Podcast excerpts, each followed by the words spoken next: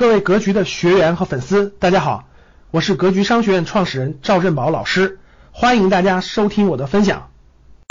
呃，最近呢，去年二零二零年的各项数据呢都已经统计出来了，那非常有意思啊。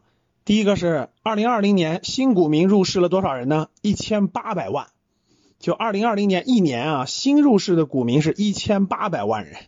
大家想想啊，这里面很多人都是新人啊，很多人都是这个。啊，甚至九零后、零零后都入市了。大家算算，一千八百万人啊，一个人带个五万块钱入市吧，平均一下，一个带个五万块钱入市，大家想想是多少钱啊？真是很也也是很震惊，对不对？如果是如果是这个呃这个如果是按两千万人算的话，一个人一个人五万，就是将近一万亿啊，将近一万亿啊，这一千八百万人也就八九千亿的资金啊入市。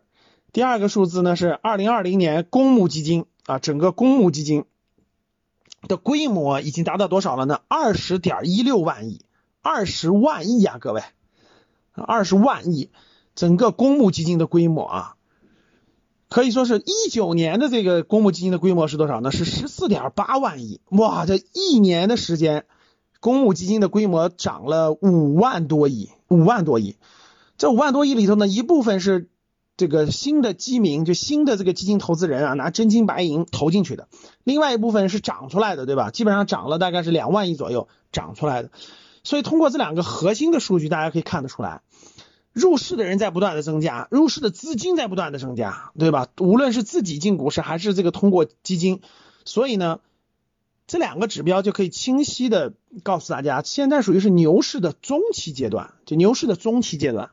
啊，已经过了这个早期吧，应该说中期的启动阶段吧，中期的这个早期阶段。所以呢，这个呃，二零二一年应该是有所期待的，对大家投资人来说真的是有所期待的，应该会有不错的收益的。所以，请大家珍惜吧。